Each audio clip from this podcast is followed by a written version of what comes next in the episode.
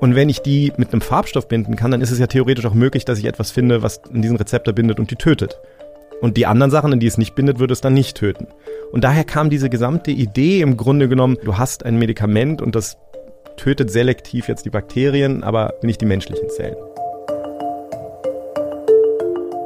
Chloroquine. So we know that if it if if things don't go as uh, planned, it's not going to kill anybody. Und deshalb haben sie irgendwie nach einer Lösung gesucht und die haben gesagt, was können wir machen? Wir können nicht ins äh, Spital, wir können nicht. Äh, und ihre einzige Idee war halt, dass sie dann gesagt haben, okay, äh, wir brauchen irgendein Medikament und dann ist ihre Wahl eben auf dieses Hydroxychloroquin gefallen. Uh, he was taking this medicine made out of chloroquine, which had this uh, secondary effect uh, on, the, on the heart. So he had a, had a heart attack. Trump hat ja gesagt, irgendwie, was kann man da irgendwie schon verlieren oder ähm, ja, im schlimmsten Fall halt sein Leben, ne?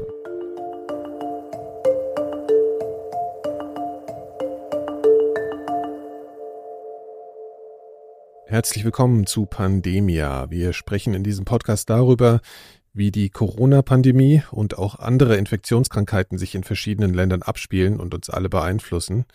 Was können wir über die Welt, die Viren und über uns selbst lernen in dieser außergewöhnlichen Situation, die wir gerade erleben? Das ist das Thema dieses Podcasts. Ich bin Nikolaus Seemark und mit mir sind wie immer meine KollegInnen Laura Salm-Reiferscheid, Global Health und Gesellschaftsjournalistin. Hallo Laura. Hallo Nikolaus und Kai Kupferschmidt, Molekular, Biomediziner, Buchautor und Wissenschaftsjournalist, unter anderem für die Science und außerdem Riff-Reporter. Hallo Kai. Hallo Nikolaus. Wir reden ja jede Woche hier zusammen und ich frage am Anfang immer mal, wie es so geht. Laura, wie waren deine letzten Tage? Mm, ich, ich versuche immer das Positive in, in diesem ganzen Schlamassel zu, zu finden. Achso, ich dachte, das wäre Kais Job. Ich wollte gerade sagen, das, das habe ich doch letztes Mal gesagt. Ja, ich, genau. ich, folge dir. Du auch, okay. Auch. Ja. Und äh, mein letztes Projekt, mit dem ich mich beschäftigt habe, war ja Schlangenbissvergiftungen in im Eswatini und Mosambik. Mhm. Und deswegen verfolge ich das Thema auch noch ein bisschen. Und das Schöne ist, dass in, im indischen Bundesstaat Odisha, da habe ich gerade einen Artikel drüber gelesen, also ich nehme an, es passiert in ganz Indien, ähm, das Indien hat ja die meisten Schlangen bis Tote im Jahr, also 50.000 Tote pro Jahr etwa. Und das liegt natürlich an den fehlenden und wirksamen Gegengiften, die es dort wenig gibt, aber auch an der schlechten, schlechten ausgerüsteten ähm, Kliniken und Krankenhäusern. Ja. Und jetzt haben sie in Odisha zumindest stocken sie auf, was die Beatmungsgeräte angeht was natürlich super ist, wenn du von Schlange, also von Kreiz und Kobolds gebissen wirst, mhm. was eben das, also das Gift von denen, das neurotoxische Gift, lähmt die Atmung. Ja. Und dafür brauchst du dann, wenn es kein Gegengift gibt. das ist gibt. Ein Side-Effekt sozusagen. Aber die rüsten auf wegen Coronavirus. Die, die ja. rüsten auf wegen Coronavirus ja. und mhm. hätten das natürlich schon längst aufrüsten können, weil die haben wirklich massive Schlangenbissprobleme. Aber das machen sie jetzt eben. Und jetzt fängt auch die Schlangenbiss-Saison an. Also im, mit Mai kommt der Monsun da kommen die Schlangen und dann wird es mehr Bisse geben. Und deswegen ist es ein kleiner positiver Nebeneffekt sozusagen. Ja, vor, dass wir sowas nicht haben, sowas wie die Schlangenbiss-Saison. Das klingt irgendwie. Ja, wir haben nur die Spargelsaison. Ja. Stellt uns aber auch für Probleme, wie wir äh, lesen konnten in letzter Zeit. Und Kai, was hast du so erlebt, gedacht? Ähm, Coronavirus. Nein, ja, ähm, natürlich, was sonst, ja, klar.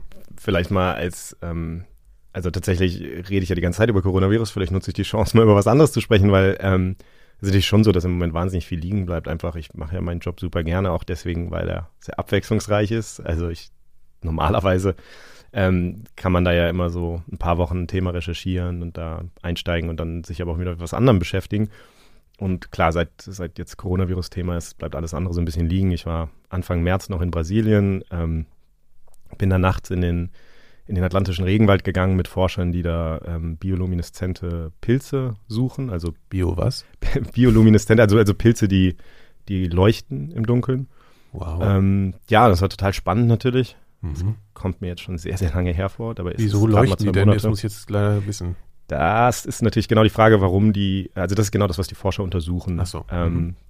Also man kann natürlich erklären, also die untersuchen, wie das genau funktioniert, jetzt chemisch, aber die interessiert natürlich auch evolutionär, welchen Vorteil hat das.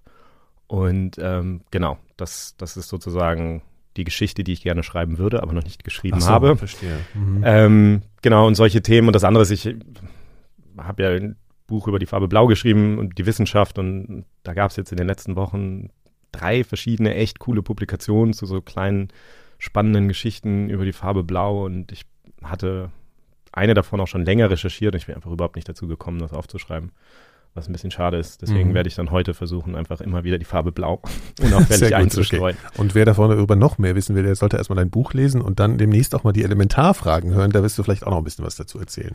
Sehr gerne. Jetzt müssen wir es auch machen, das Interview. Das ist sehr gut. okay, wir möchten heute aber nicht nur über die Farbe blau sprechen, sondern auch über äh, ein Land, und zwar Ecuador. Ähm, bevor wir dazu kommen, weil du hast ja Töne mitgebracht von da, Laura, möchten wir aber erstmal über ein Medikament sprechen, was wir irgendwie auch schon alle kennen, vom Namen her zumindest, und zwar Chloroquine. And some people would add to it hydroxy, hydroxychloroquine.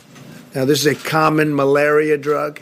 The nice part is it's been around for a long time. Trump sagt ja, das gibt's schon eine ganze Weile, Chloroquin. Kai, kannst du uns mal zum Anfang dieser ganzen Geschichte bringen?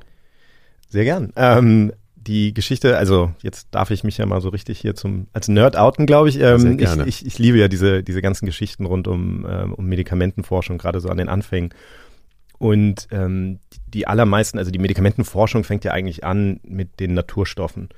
Also Malaria ist ein gutes Beispiel. Das ist halt schon sehr sehr lange ein großes Problem gewesen.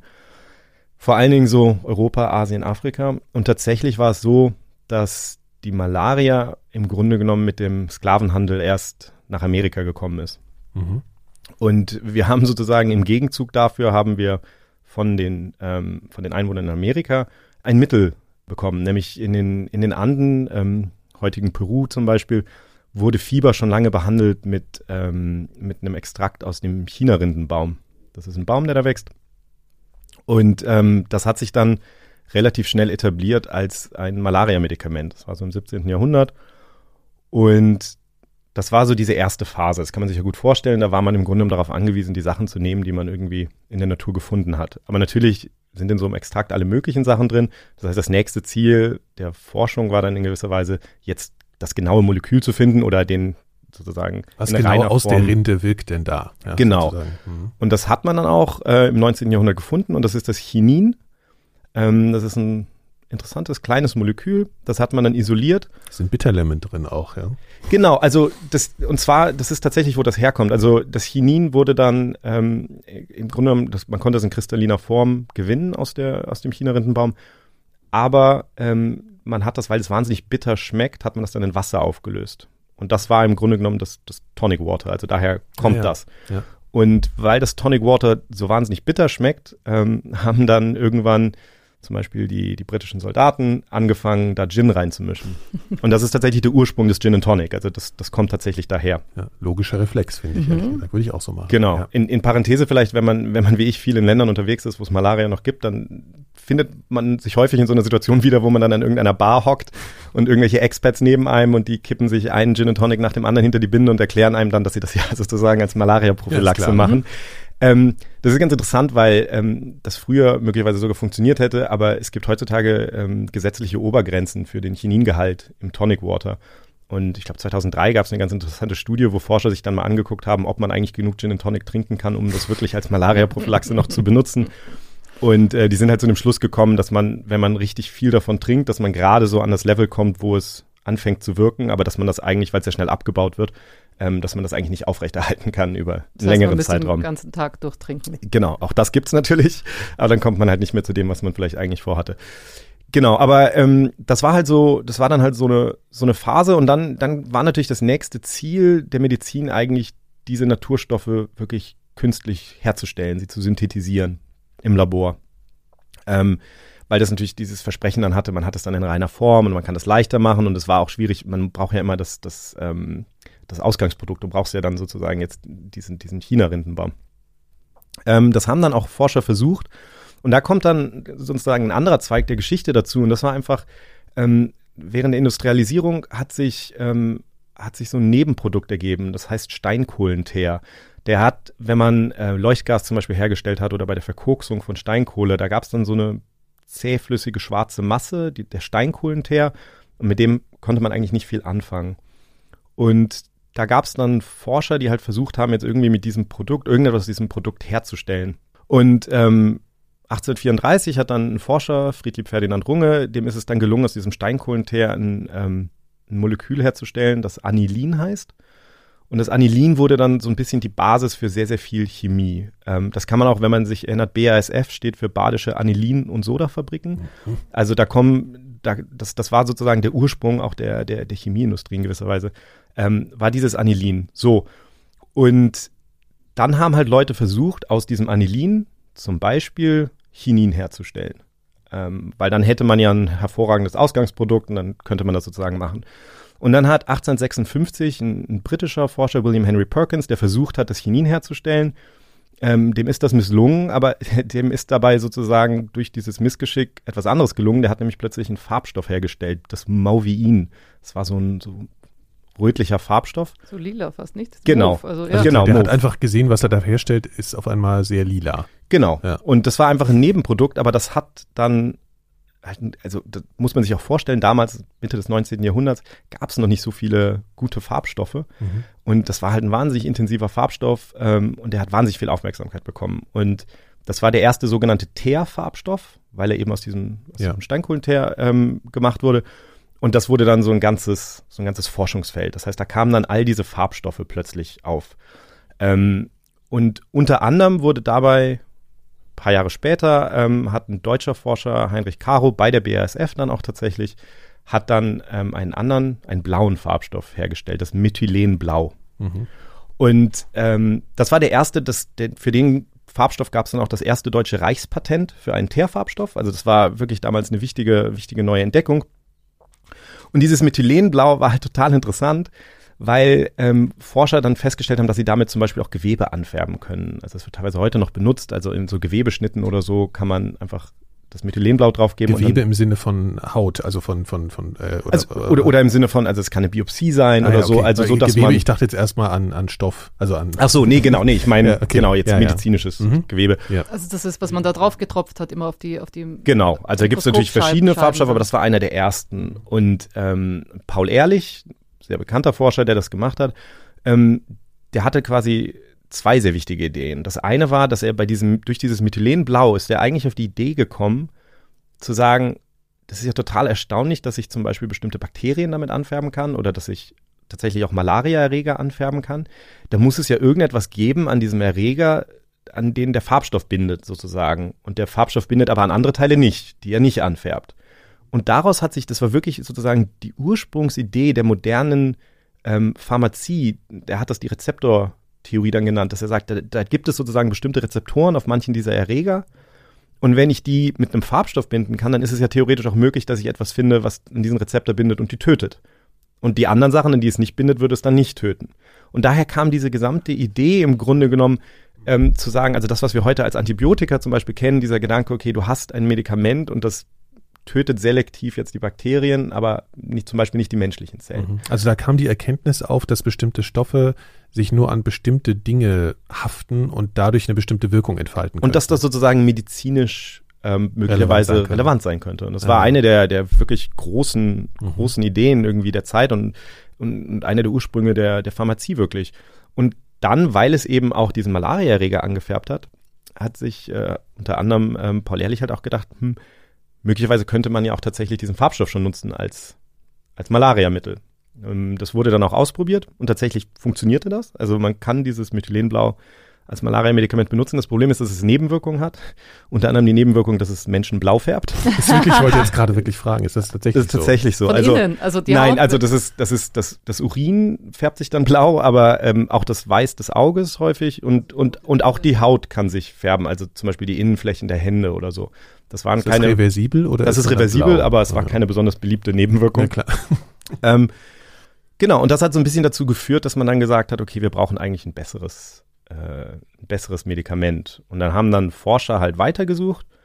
Und 1934 hat ein Forscher in Deutschland, in Elberfeld bei Wuppertal, ähm, der hieß Hans Andersack und der hat gearbeitet bei der IG Farbenindustrie. Auch da wieder sieht man sofort diesen Zusammenhang zwischen den Farben und den, den, den Medikamenten. Der hat bei der IG Farben äh, gearbeitet und hat quasi versucht, jetzt chemisch Substanzen zu produzieren, die sehr ähnlich sind wie das Chinin, aber ein bisschen anders. Das ist so eine typische Vorgehensweise, dass man sagt, wir machen jetzt ganz viele ähnliche Strukturen und gucken, ob eine davon vielleicht besser funktioniert. Und da hat er zahlreiche gefunden, die irgendwie interessant waren. Ich glaube, der hat 1200 Substanzen oder so getestet. Ähm, das wurde dann im Tiermodell, ganze Geschichte nochmal, wie das gemacht wurde, aber der hat das ähm, an Vögeln, ähm, gab es dann so ein Tiermodell, wo man Vögel mit Malaria infizieren konnte und das dann testen konnte. Und der hat dann ein Medikament gefunden, das sehr gut zu funktionieren schien und das hat dann auch Bayer patentiert als Resorchin. Mhm. Also IG Farben damals, heute Bayer. Ja. Ähm, die haben das patentiert als Resorchin und, ähm, und dieses Resorchin wurde dann im Menschen getestet. Und zwar, das ist auch ganz interessant, das wurde in Düsseldorf in einer ähm, Klinik an psychiatrischen Patienten getestet. Ähm, der Grund dafür ist, dass man damals bestimmte psychiatrische Patienten gezielt mit Malaria infiziert hat, um sie zu therapieren. Das ist nochmal eine, äh, noch mal eine sozusagen nochmal eine ganz komplett andere Geschichte, aber Julius Wagner-Jaurek, der das damals. Ähm, aber wann war das ungefähr? Das war äh, Mitte des 20. Jahrhunderts, also in, den, in dem Fall in den 30er Jahren. Äh, tatsächlich Julius Wagner-Jaurek, der diese Therapie entwickelt hat, hat dafür den Medizin-Nobelpreis 1927 bekommen. Das war der erste Psychiater, der den Medizin-Nobelpreis bekommen hat. Extrem umstrittene Figur, auch äh, nachher also ziemlich unschöne Nazi-Sympathien und so. Dieses, dieses ganze, diese ganze Episode ist eine total spannende Episode der, der, der Medizingeschichte. Auf jeden Fall wurde das Resorchin dann an, an einigen dieser Patienten getestet, die halt jetzt mit Malaria eh infiziert waren. Und dann kam aber man zu dem Schluss, dass das Medikament eigentlich zu gefährlich ist, um es einzusetzen. Weil, Weil was, für, was für Wirkung hatte es? Das ist entweder nicht überliefert oder ich habe es nicht gelesen. Okay. das hat auf jeden Fall schlechte aber, Auswirkungen. Genau, also es so gibt einfach so einen Bericht von damals, wo drin steht, das ist zu gefährlich, um es, okay. um es einzusetzen. Mhm. Und ähm, daraufhin wurde Resorchin und Resorchin, das sollte ich vielleicht dazu sagen, ist Chloroquin. Ja, wollte ich gerade. Ich habe gerade darauf, ja. darauf, gewartet, dass du ja. das sozusagen aufklärst, weil das habe ich schon gelesen auch. Ja. Genau, mhm. also wird auch der Produktname sozusagen, genau. ne? Sowas wie äh, Aspirin oder sowas, ne? Da genau. ist ein anderer Wirkstoff drin, ja. Mhm. Und es wurde dann ähm, quasi entschieden, dass das nicht weiter verfolgt werden sollte, weil das Medikament nicht, äh, äh, sicher, nicht sicher genug ist. Mhm. Und das ist später in die Geschichte eingegangen als der Resorchin-Fehler ähm, dass man diesen Fehler gemacht hat, weil amerikanische Forscher haben dann während des Zweiten Weltkriegs quasi das, die gleiche Substanz gefunden und getestet und sind zu dem Schluss gekommen, dass es eben doch sehr gut funktioniert. Und die haben dann noch eine weitere, die Aber haben doch sehr gut funktioniert tatsächlich für die Therapie von also Malaria. Gegen Malaria dann, okay, ja, nicht genau. Okay. Genau.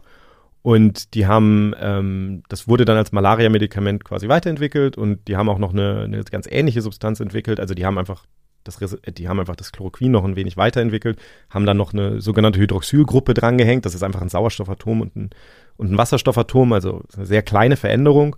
Und diese Substanz heißt dann Hydroxychloroquin. Und diese beiden Substanzen, die sehr, sehr ähnlich sind, die wurden dann beide sehr schnell weltweit als Malaria-Medikament eingesetzt und waren viele Jahre wirklich sehr, sehr, sehr, sehr breit eingesetzt und, und, und wichtig bei der Bekämpfung der Malaria. Und dann, wie das so ist mit Erregern, die sind dann zunehmend resistent dagegen geworden. Und das war dann so ein bisschen erstmal das Ende der Geschichte ähm, des Chloroquins im Kampf gegen Infektionskrankheiten. Das mhm. verschwand dann zunehmend und ist im Grunde genommen heutzutage vollkommen ersetzt worden durch, durch neuere Malaria-Medikamente, fast komplett. Und trotzdem reden wir ja jetzt wieder über dieses Medikament, also Chloroquin. Das spielt ja jetzt in der ganzen Covid-Situation wieder eine Rolle. Ähm, Laura, du hast mit jemandem in Ecuador gesprochen, wo dieses Medikament auch in diesem speziellen Fall eine Rolle gespielt hat. Vielleicht kannst du aber erstmal was allgemein zu Ecuador und der Situation momentan sagen. Mhm. Ähm, also Ecuador ist eines der am schlimmsten betroffenen Länder in Südamerika. Ich glaube, nur Brasilien ist, ist schlimmer zurzeit oder wird jetzt schlimmer. Und dort ist also in Ecuador ist vor allem eben die Hafenstadt Guayaquil besonders betroffen. Also es ist nicht die Hauptstadt, sondern es ist die Hafenstadt und Handelsmetropole und es sind so im Ballungszentrum mehr als drei Millionen Einwohner. Und es sind 70 Prozent aller Fälle und Todesfälle im Land äh, spielen sich eben in Guayaquil ab. Also im Rest des Landes sind gar nicht so arg viele Fälle. Und der Grund, warum das dort ist, es hat eben angefangen, es wohnen wahnsinnig viele Ecuadorianer in Spanien und aus Guayaquil die Leute haben Ferien gehabt und haben, da gab es einen großen Austausch mit, den, also mit Spanien. Ja. Und da ist eine rund 70-jährige Frau ist dann Mitte Februar aus Spanien zurückgekommen und hat das sofort ihre ganze Familie besucht in verschiedenen Teilen vom Land und dann hat sie Symptome bekommen und da hat, ist es losgegangen. Und das wurde schon so zurückverfolgt bis auf, das hat man bis Frau. genau, das hat man. Ja. Auf die Frau zurückverfolgt, mhm. genau.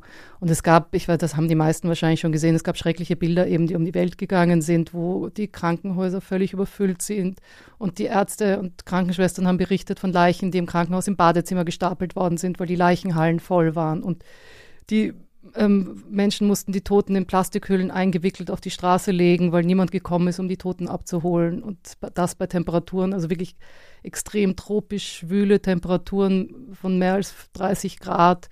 Und äh, die, teilweise waren die Leute aber auch mit den Toten im Haus für Tage also eingesperrt, weil die einfach nicht zurechtgekommen sind, also die Leichenbestatter auch nicht zurechtgekommen sind mhm. mit diesem Riesenausmaß an, an Toten. Und dann gab es keine Särge mehr. Also es hat das Material gefehlt, um Holzsärge zu machen. Dann hat irgendjemand Kartonsärge gespendet. Und dann Klingt ja nach einer ziemlichen Hölle, ehrlich gesagt. Kann man sagen, warum es so viele Tote da gibt?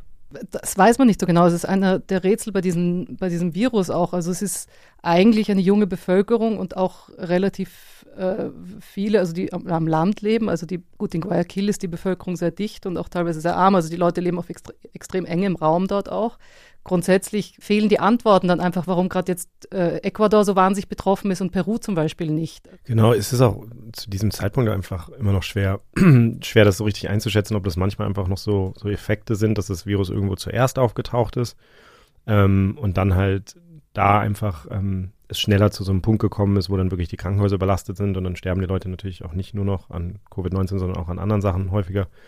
Ähm, ob es daran liegt oder ob es auch noch andere Sachen gibt. Ich meine, auch in New York hat man ja gesehen, dass New York ja. einfach sehr stark betroffen ist in den USA im Vergleich zu anderen Städten. Ähm, wir haben es auch in Italien gesehen. Das sind so die Fragen, das wird man, wenn, wenn, wenn sozusagen wir, wenn mehr Zeit vergangen ist, dann kann man das vielleicht ein bisschen besser einschätzen, ob da auch irgendwie so solche Effekte eine Rolle gespielt haben oder ob es was anderes ist. Ja, und um das einfach nochmal zusammenzufassen, also die offiziellen Zahlen in, in Ecuador sind eigentlich, dass es erst 900 Tote gab und ein bisschen mehr als 24.000 positiv getestete Fälle. Aber das scheint ganz weit weg von der Realität zu sein. Und das hat selbst der Präsident auch gesagt, dass die Zahlen einfach nicht äh, wirklich viel zu niedrig sind. Und allein in Guayaquil gab es 6.700 Tote, also Covid-19 und natürliche Ursachen zusammengerechnet. Allein, allein in, dieser Stadt. Allein in den ersten beiden Aprilwochen. Und mhm. sonst die normale, in, normale Todeszahl in einem Monat sind 1000. Also mhm. kann man sich ungefähr vorstellen, dass da einfach viel zu viele Tote waren. Also egal, was der Grund war, wahrscheinlich. Ja viele. Und du hast mit jemandem in Guayaquil gesprochen. Ich habe mit Alberto Acosta Burnio gesprochen. Er ist Ökonom und schreibt für ein Wirtschaftsmagazin. Und grundsätzlich, also die sitzen seit einem Monat, sitzt er im Haus. Also er hat noch Glück, weil er wohnt in einer ganz angenehmen Gegend und wohnt nur mit seiner Familie im Haus, im Gegensatz zu anderen Leuten, die wesentlich schlechter dran sind und in Großfamilien auf sehr engem Raum wohnen. Er sagt, ähm, er kann auch von zu Hause arbeiten, aber es zahlt ihm eigentlich niemand mehr die, das, sein Honorar. Und er macht sich äh, extreme Sorgen um die Zukunft. Also er hat jetzt nicht mehr so Angst vom Virus selber, aber er macht, er hat große Sorgen, dass er am Ende des Monats einfach nicht mehr seine Kredit, also seine Rechnungen zahlen kann. Also sind eigentlich seine Sorgen erstmal gerade wirtschaftlich. Ne? Wenn man diese Situation hat, die ist es ja apokalyptisch. Trotzdem macht er sich primär Sorgen um die Wirtschaft. Ja, klar, die durften ja auch. Also seine eigene Wirtschaft. Ja, aber alle, also die ganzen, also gerade auch in den ärmeren Vierteln, die können nicht, die mhm. können einfach nicht Handel treiben, die können nichts verkaufen, die können ja, nichts machen. Also es ist extrem schwierig. Ja. Und es, also auch seine finanziellen Sorgen wirken auch eigentlich fast nebensächlich gegen die anderen Dramen, die sich natürlich da im, im, im Land abspielen. Und das spiegelt sich eben auch in der, in der Messe wieder, die Alberto jeden Sonntag normalerweise besucht. Jetzt kann er sie nur über YouTube verfolgen. Also steht der Priester, filmt sich, äh, wie er am Altar steht und diese Messe abhält, ja, also katholische mhm. Messe. Mhm. Und da wird am Anfang jeder Messe werden ja immer die Namen der Verstorbenen vorgelesen, auch normalerweise in den, in den Messen, wenn kein, keine Pandemie ist. Und normalerweise werden da ein, zwei Namen vorgelesen. Und der Priester, also in einer Messe, die ich mir da angehört habe auf YouTube, der liest zwei Minuten lang die Namen von einer Liste ab von den Verstorbenen. Die Liste ist länger. Die Liste ist extrem lang. Genau. Iván Yulán, Ángel Martínez, Juan Sebastián, Manuel Carvajal Jurado, Patricia Cobos de Torres, Rafita López, María Alejandra Terán Orrantia, Alfredo Bernal, Javier Triviño. Und auch Alberto selber, der kennt schon einige, die gestorben sind eben, und auch Verwandte von ihm also sind auch schon darunter. Und die Geschichte rund um einen Onkel und einen Cousin von ihm ist eben besonders tragisch. Yes, uh, I, well, I already lost three relatives in this uh, disease. The three relatives that had some connection or lived here in Guayaquil, the experience really was awful because uh, they they called to me and asked me for help to help them finding a, ho a hospital so that he can he can go. And I tried to help them, calling everybody I knew, tried to call to the owners of private hospitals because in the public hospitals there were no spaces. So they told him, you can't go to a public hospital, there's no space, stay at home. Ja, hier erzählt er, dass er eben schon drei Verwandte verloren hat. Eins war eben ein Onkel, der hatte eine Vorerkrankung, hat sich angesteckt mit Covid-19 und seine Frau ähm, hat Alberto dann angerufen und um Hilfe gebeten, ein Spital zu finden, weil die haben einfach keine Chance gehabt. Alle Spitäler, wo sie versucht haben, äh, haben sie gesagt, nein, sorry, wir sind voll, wir können niemanden aufnehmen, der soll zu Hause bleiben.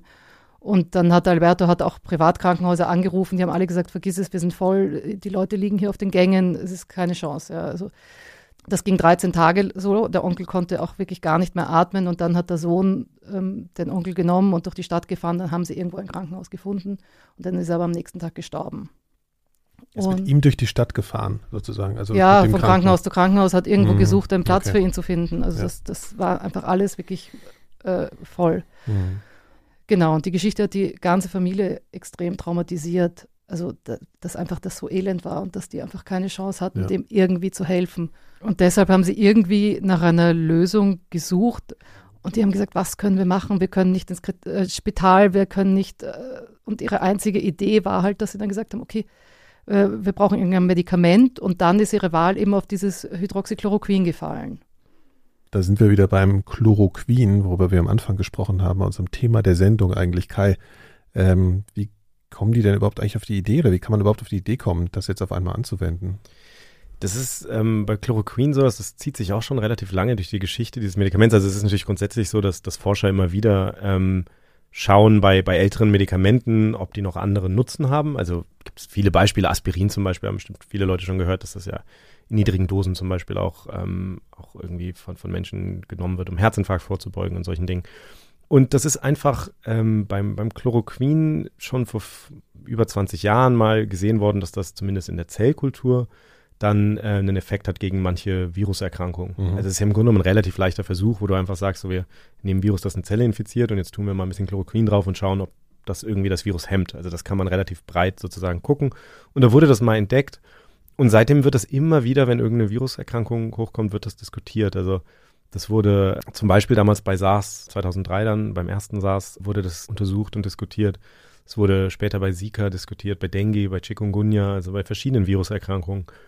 Und ähm, in diesem speziellen Fall jetzt, da gab es dann halt schon Studien von 2003 zum Beispiel von SARS, so dass Menschen gesagt haben, okay, wir wissen, dass da irgendwie ein Effekt in Zellkultur ist, also sollten wir, wenn wir jetzt nichts anderes haben, ja versuchen, die Patienten damit zu behandeln. Und dann gab es glaube ich, also da gab es dann verschiedene Sachen, die da gemacht wurden. Es wurde auch in China dann schon eingesetzt, aber also der, der Weg des Chloroquins sozusagen in diese, in diese Öffentlichkeit war eigentlich die Studie, die in Frankreich gemacht wurde. Also da gibt es einen französischen Forscher, der heißt Didier Raoul und der hat relativ früh eine Studie gemacht mit ähm, nur ein paar Patienten. Da gab es auch keine Kontrollgruppe und der hat einfach den Patienten das ähm, Hydroxychloroquin gegeben und hat dazu noch Azithromycin gegeben. Das ist ein Antibiotikum und, ähm, und hat dann halt berichtet, dass das, ähm, dass das zu helfen scheint. Und zwar hat er das gemacht auf eine Art und Weise, also er ist damit sehr stark an die Öffentlichkeit gegangen, er hat auch YouTube-Videos gehabt und so.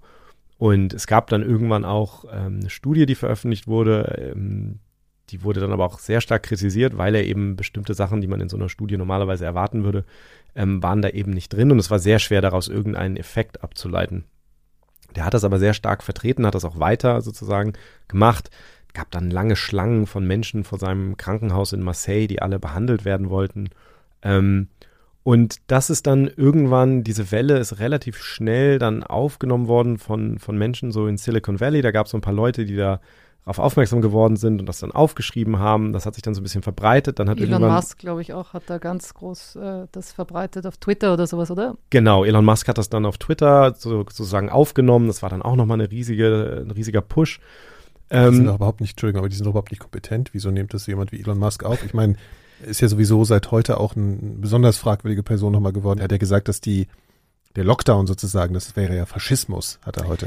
Ja, das ist ja immer so eine, das ist ja so eine so, so, so eine typische menschliche Eigenschaft, dass wir Menschen, die irgendwie ähm, etwas in einem bestimmten Bereich des Lebens ähm, erreicht haben, ähm, dass wir denen quasi, ja, also dass wir denen zuschreiben, dass sie sozusagen ja. jetzt irgendwie Kompetenz haben überall. Ja. Ähm, jetzt in diesem Ausbruch kommt so ein bisschen dazu, dass, glaube ich, so sehr viele Leute, gerade so in der Silicon Valley-Blase, die sich mit Daten und so auskennen, die hatten jetzt plötzlich das Gefühl, okay, hier mit diesen ganzen Zahlen und Kurven und so, das war jetzt plötzlich, es wirkt halt immer wie etwas, was man leicht, ähm, was man irgendwie so mit, mit Zahlen in ja. den Griff kriegen kann. Ja. Aber in, in Wirklichkeit ist es natürlich so, dass, dass, dass es Leute gibt, die das seit vielen Jahren, ähm, die da seit Jahrzehnten dran forschen und es ist halt ein bisschen komplizierter, aber auf jeden Fall in diesem spezifischen Fall war das dann so, dass das über diese Silicon Valley und Blase und über Elon Musk dann irgendwie sehr stark in die Öffentlichkeit getragen wurde. Das wurde dann von Fox News aufgenommen. Die haben dann wirklich ein paar Tage lang das so dermaßen gepusht. Also es war wirklich ähm, wirklich krass und ähm, es war dann natürlich auch nicht mehr erstaunlich. Man, man hat ja inzwischen gehört, was äh, Donald Trump so im Fernsehen guckt. Also man weiß, wenn irgendwas auf Fox News erscheint, dann kommt das früher oder später auch Ich glaube, Fox News hat anscheinend das so gepusht, dass laut Media-Analysen ähm, hat das äh, hundertmal äh, innerhalb von drei Tagen, glaube ich, diese, diese, dieses Mittel erwähnt. Ja, also, also. konnte man auch wirklich als Journalist total wahrnehmen, dass plötzlich auch so auf Twitter und so, dass plötzlich dieses, ja. ähm, dieses Medikament überall erwähnt wurde.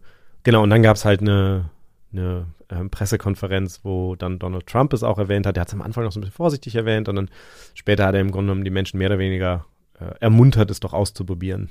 Chloroquine. So we know that if it if if things don't go as uh, planned, it's not going to kill anybody. It may work and it may not work. I feel good about it. That's all it is, just a feeling. I, you know, I'm a smart guy. I feel good about it. Und das war genau das, was auch in Ecuador passi passiert ist. Also Alberto sagt, die Menschen haben gehört, was Trump gesagt hat. Und eben auch in Ecuador ging diese Diskussion los und die Leute haben diese Heilsversprechen über Chloroquin gehört, ja. Und deswegen mhm. sind die Leute auch eben zu den Apotheken gelaufen und haben zugeschlagen für den Fall der Fälle oder auch um es gleich zu nehmen und viele natürlich auch ohne Rezept. Und dann war das irgendwann in Guayaquil nirgends mehr zu, nirgendwo mehr zu finden. Und die Familie des toten Onkels, die eben was gesucht haben, um sich zu schützen oder zu heilen, haben das auch natürlich mitbekommen und dann im ganzen Land nach Hydroxychloroquin gesucht. Also sie haben, die haben einen, Familienchat, ja, bei, bei WhatsApp oder was immer und haben gepostet, bitte wer kann uns das besorgen, also bis Quito und dann hat ihnen wirklich jemand aus Quito geschickt. Und es war dann genau genommen, was sie genommen haben, war eine, eine Mischung aus Plaquenol, das ist der dortige Markenname des Medikaments, also Hydroxychloroquin, und Azithromycin. Also diesem Antibiotikum, was genau. gerade erwähnt hat, ja. Genau. Und ich habe auch mit einem Arzt aus Guayaquil gesprochen, der wollte anonym bleiben, ähm, der in einem der Krankenhäuser arbeitet, die eben unter anderem auch Covid-19-Fälle haben. Also sie sind eher überrannt worden von diesen Fällen. Es ist ein Spezialkrankenhaus ähm, für spezielle Operationen und so weiter. Aber jeder, der dorthin gekommen ist, hatte irgendwie Covid-19 und das heißt, sie müssen sich zwangsweise natürlich dann Weil es so wenig Krankenhausplätze gibt. Nein, weil einfach die alle angesteckt worden sind im Krankenhaus. So, also okay. es ist total, mhm. es war einfach total außer Kontrolle. Mhm. Und dort sagt er, geben Sie jedem, der Covid-19 hat, ähm, eben eine Mischung aus dem Hydroxychloroquin und dem Azithromycin.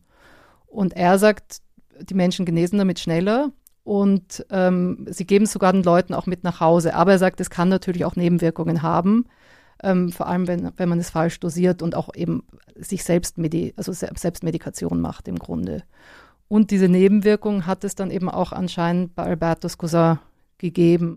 Uh, he was taking this medicine made out of chloroquine, which had this uh, secondary effect uh, on the on the heart. So he had a, had a heart attack. So he didn't die specifically of a, of the virus, but of a heart attack.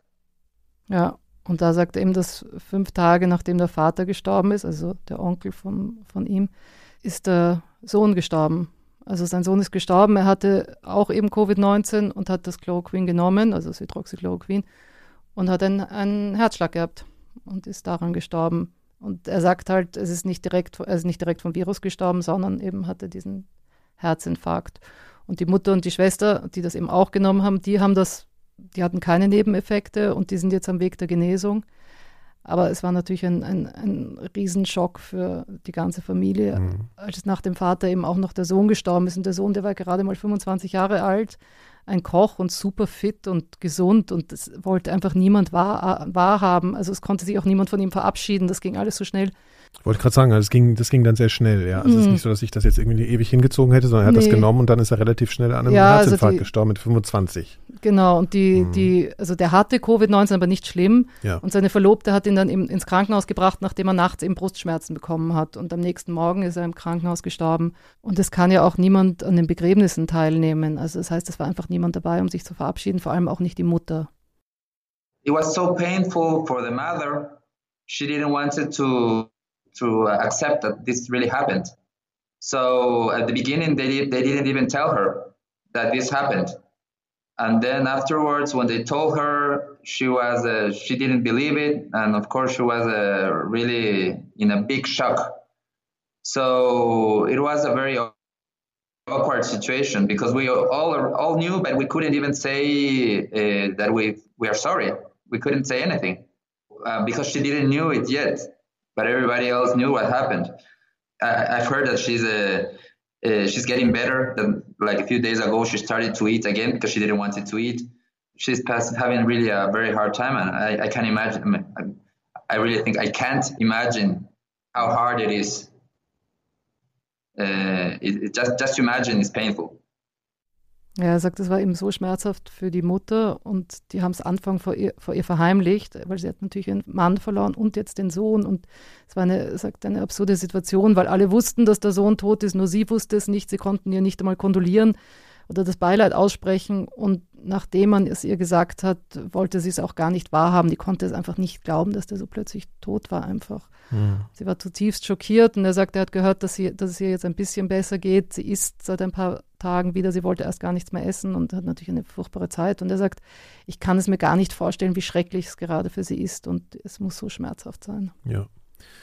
Das können uns wahrscheinlich alle gerade nicht so ganz vorstellen, sondern eine schlimme Geschichte. Ähm, das klingt natürlich jetzt auch so, als wäre irgendwie klar, dass der Sohn an diesem Medikament gestorben ist. Aber Kai, wie wahrscheinlich ist das denn, dass, dass das wirklich die Ursache gewesen ist und oder ob er nicht einfach wegen oder an Covid gestorben ist. Das ist ja immer so eine Situation, ne? also eine Frage, die man sich stellt, mit oder an Covid und so. Ja gut, also man kann, glaube ich, grundsätzlich sagen, ähm, dass das durchaus eine plausible Erklärung ist. Wir haben es in mhm. diesem spezifischen Fall jetzt ähm, natürlich nicht nach, nachprüfen können. Also wir haben jetzt nicht irgendwie unabhängig feststellen ja. können, ob, ähm, ob der tatsächlich an einem Herzinfarkt gestorben ist und, und ob das mit dem, mit dem Chloroquin zusammenhängt.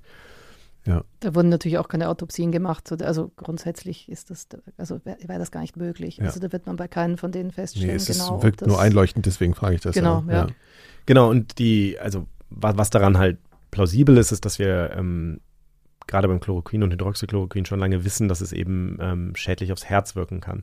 Ich habe ähm, in den letzten Wochen da mit vielen Forschern drüber geredet. Unter anderem habe ich ähm, mit Susanne Herold gesprochen, die untersucht ähm, an der Universität Gießen äh, Infektionskrankheiten der Lunge und die ähm, leitet jetzt auch in Deutschland Studien, ähm, wo verschiedene Medikamente, unter anderem auch das Chloroquin, ähm, benutzt werden.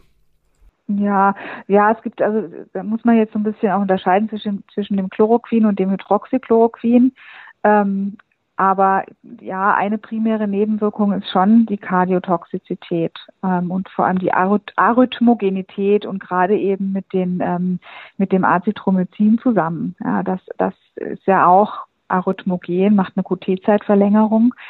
Ähm, da sehen wir ja auch oft Probleme in der Monotherapie mit äh, bei Azithromycin. Ähm, insofern ist das natürlich gerade eine Therapie, die besonders pro Arrhythmogen jetzt auch ist was sie da immer wieder sagt, dieses Arrhythmogen, also das sind Herzrhythmusstörungen, also sowohl das Chloroquin und Hydroxychloroquin als auch das Azithromycin können sozusagen auch schon getrennt voneinander dazu führen, dass der Herzrhythmus gestört wird. Und mhm. es passiert nicht sehr häufig, aber es kann im Ernstfall halt dazu führen, ähm, dass es zum Herzinfarkt kommt. Und ähm, das wird natürlich dadurch, dass man diese beiden Medikamente jetzt zusammengibt, die beide für sich schon diesen Effekt haben, wird das halt möglicherweise nochmal potenziert. Ähm, und deswegen ist das eine der Sachen, wo man wirklich sagt, eigentlich muss man ähm, diese Medikamente geben und gleichzeitig immer im Grunde täglich ähm, EKG machen und wirklich überprüfen, um die Leute zu finden, bei denen es eben dann doch äh, eine, eine Herzrhythmusstörung macht. Da, ich glaube, da gab es eine, eine kleine Studie in Brasilien, oder, die sie dann abgebrochen haben. Also da hat man den Patienten zwei Gruppen und einer Gruppe hat man extrem hohe Dosen genau. gegeben, von, dem, von beiden zusammen auch. Und da sind, glaube ich, elf an, gestorben und die hatten auch eben Herzrhythmusstörungen und Herzmuskelschäden.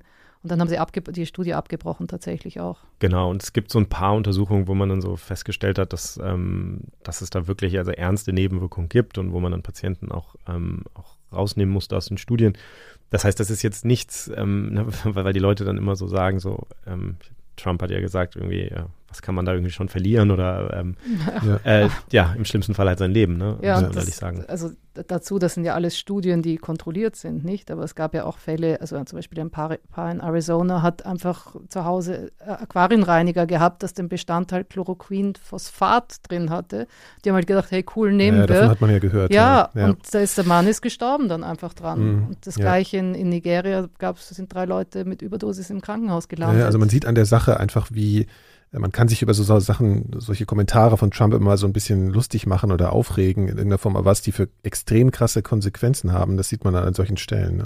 Es ist halt ironisch für mich, wenn wir nochmal zurückgehen auf die Geschichte des Resochins. Ne? Ich habe ja gesagt, es gab diesen Resochin-Fehler, dass man mhm. dachte, dieses Medikament, was eigentlich wirksam ist, ist zu gefährlich, um es zu nutzen. Mhm. Und jetzt haben wir genau den umgekehrten Effekt. Jetzt haben wir quasi den umgekehrten Resochin-Fehler. Jetzt wissen wir gar nicht, ob es wirksam ist. Und die Leute unterschätzen, dass es aber sehr wohl schädlich sein kann. Mhm. Ähm, das ist irgendwie so eine der vielen Ironien in der, in, in, in der Geschichte dieser Wirkstoffe immer. Also das findet man so, wenn man sich so diese Wirkstoffgeschichten anguckt, findet man das immer wieder. Ja. Ähm, und wir haben ja jetzt aber davon gesprochen, dass es unter, unter unkontrollierten Bedingungen so gefährlich ist. Wie gefährlich ist es denn unter kontrollierten Bedingungen? Ja, das ist die große Frage. Ne? Man hat dieses Medikament natürlich jetzt über Jahrzehnte vielen, vielen Menschen gegeben. Das ist immer so das, das ist dann der Grund, dass gesagt wird, okay, wir wissen ja, es muss sicher sein, sonst hätte man das nicht so vielen Menschen gegeben. Muss man aber auch ehrlich dazu sagen, also zum einen hängt das natürlich schon auch ein bisschen an der Dosierung und dann hängt das daran, welche, welche Patientengruppen man da hat, also was für Menschen das nehmen, welche Vorerkrankungen die haben, ob die sozusagen schon, schon Risiko haben. Und man hat es natürlich gegeben in einer Situation, wo man wusste, okay, es wirkt jetzt gegen eine potenziell tödliche Krankheit. Ähm, das alles hat man jetzt nicht und das ändert ja schon mal grundsätzlich so die, ähm, die Ausgangslage. Es gibt so ein bisschen, also ich habe durchaus mit unterschiedlichen Forschern gesprochen, die da unterschiedliche Einschätzungen zu haben, wie häufig, also wenn man dann, das ist auch ein Phänomen, was man häufig hat, wenn man dann mit einem Kardiologen spricht, der sagt dann, um Gottes Willen, ein ganz schlimmes Medikament, weil der halt eher seine, seine Herzpatienten kennt und dann redet man mit einem Malaria-Forscher, der sagt, wir geben das irgendwie seit äh, 50 Jahren allen mhm. möglichen Menschen. Das kennt man auch selbst so ne, von Ärzten, finde ich sowas. Also das, mhm. wenn man sich damit beschäftigt und selber mal nachliest, das ist immer so sehr fachspezifisch. Ne? Ja. Genau. Was, was, wir, was wir mit Sicherheit sagen können und der Grund vielleicht auch dafür, dass wir diesen Effekt sehen, da ähm, also auch der Grund dafür, dass es diesen Resochin-Fehler gab, damals gab, ist, dass bei diesem Medikament das therapeutische Fenster sehr schmal ist. Das therapeutische Fenster ist einfach quasi die, ähm, den, den, Spielraum, den man hat zwischen der Dosis, ab der etwas wirkt, und der Dosis, ähm, ab der etwas schädlich wird oder tödlich möglicherweise sogar. Und ähm, die Dosis, die hier gegeben wird, ähm, in der Regel, also werden unterschiedliche ähm, Dosierungen ausprobiert, aber es ist eine relativ hohe Dosis. Und das liegt einfach daran, dass wir aus den ähm, Experimenten im, im, äh, in der Zellkultur und auch im Tierversuch wissen, dass um diesen Antivirus-Effekt zu kriegen, braucht man relativ hohe Dosis. Und da muss man sich auch nochmal klar machen, dieses Medikament wirkt eben auf unterschiedliche Arten und Weisen. Also ähm, das eine ist die Malaria-Wirkung und dafür reicht möglicherweise schon eine etwas geringere Dosis. Und dann ist dieser Antivirus-Effekt, das wissen wir im Grunde genommen immer noch nicht ganz genau, wo die genau diese Wirkung herkommt. Die eine Sache ist, dass es das Virus dabei zu hemmen scheint, in die Zelle hinein zu gelangen und sich dann dort zu befreien aus diesen kleinen ähm, Vesikeln, in denen das am Anfang ist. Ähm, das ist ein Effekt, den man relativ gut kennt, aber da scheint tatsächlich die Dosis sehr hoch für sein zu müssen. Und das andere ist, es hat auch einen Effekt auf das Immunsystem. Also es scheint die Immunantwort ein bisschen zu dämpfen. Und das ist etwas, das klingt immer erstmal so, so widersprüchlich, aber wir wissen, dass bei vielen dieser Krankheiten gerade später im Grunde genommen die Antwort des Immunsystems ein Großteil des Problems ist. Also das ist ja bei Covid-19 ist das ja bekannt, ne? dass das Immunsystem oft das Problem genau. ist und gar nicht mehr das Virus. Genau, also zumindest äh, da später sozusagen. Und das kann halt sein, dass diese beiden Effekte zusammenwirken. Es kann auch noch andere Effekte geben. Das ist halt alles nicht, nicht ganz klar.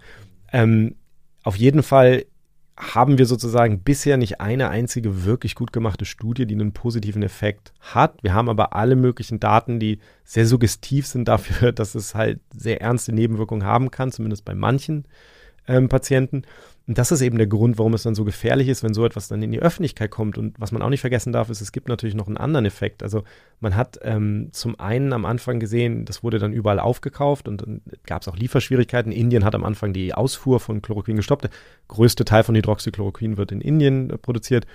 Ähm, das heißt, da kamen dann diese ganzen Effekte zusammen und es wurde plötzlich schwer für die Menschen, die es tatsächlich brauchen. Es wird nämlich noch für was anderes eingesetzt, für Autoimmunerkrankungen wie Lupus.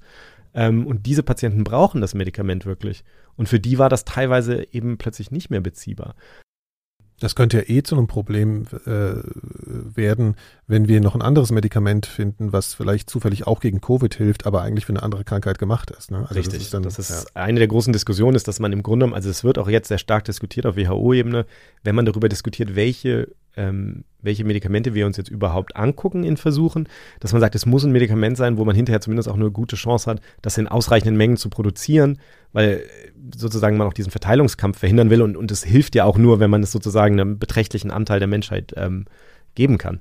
Und man muss sich dann auch nochmal klar machen, dass es halt dann wirklich an wahnsinnig viele Menschen möglicherweise gegeben wird. Also es wird auch diskutiert tatsächlich, wenn es wirksam wäre, äh, es prophylaktisch zu geben. Also da gibt es auch schon Studien, die laufen, wo es ähm, zum Beispiel Ärzten und Krankenpflegern irgendwie gegeben wird und geguckt wird, ob wenn die das sozusagen prophylaktisch nehmen, ob das ihr Risiko senkt, äh, an Covid-19 zu erkranken.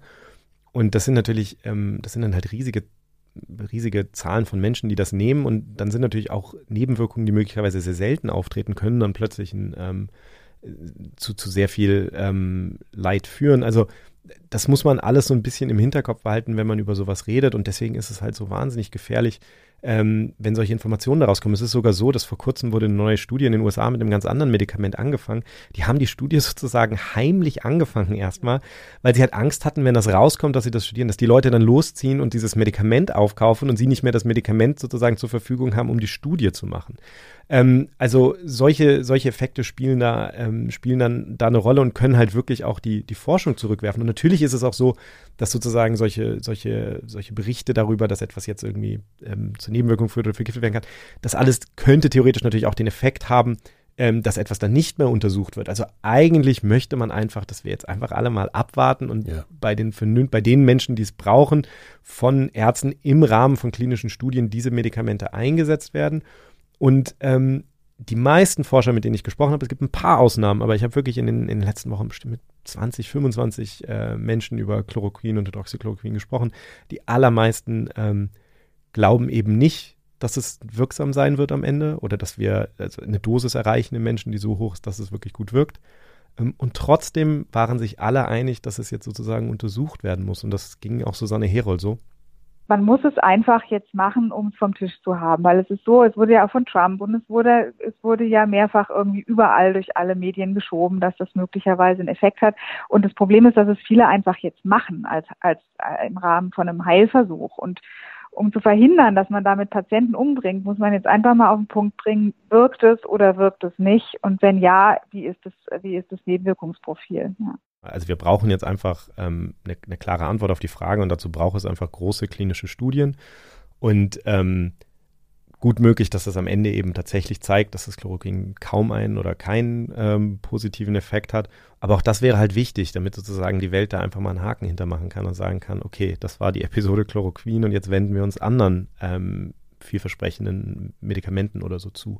Und das ist etwas, was wir, was wir in diesen Ausbruchssituationen auch immer wieder sehen, dass sozusagen bestimmte Sachen entweder gepusht werden oder so von selbst so hochgespült werden und ähm, dass man dann einfach sich den, deren annehmen muss, das quasi untersuchen muss und dann eine Ja- oder Nein-Antwort einfach braucht. Das kann auf jeden Fall das sein, was wir aus dieser Sendung gelernt haben. Ich habe es jedenfalls gelernt von der erschreckenden Geschichte, die du erzählt hast, Laura.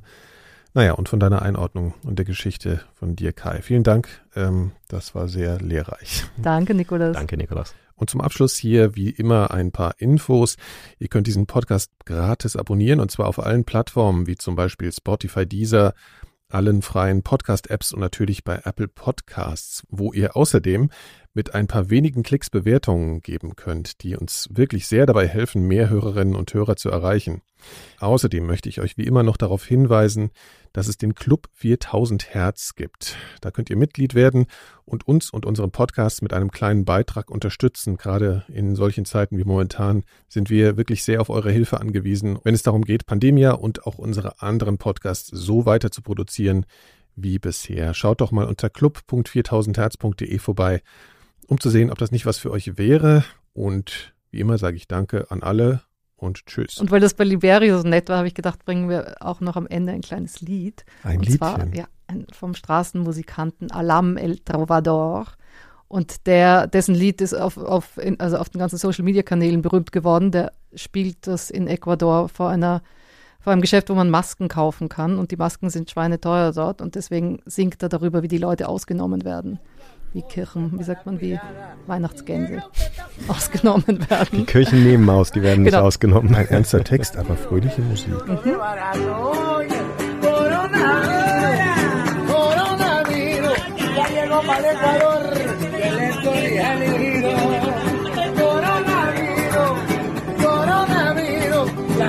Preocupada, no saben cómo el individuo empieza con una tos queda media gripada. La culpa son de los chinos que vienen para acá la entrada. Yo no sé por Ecuador cómo lo va a controlar. No controlan los venezolanos, ya la enfermedad va a aguantar.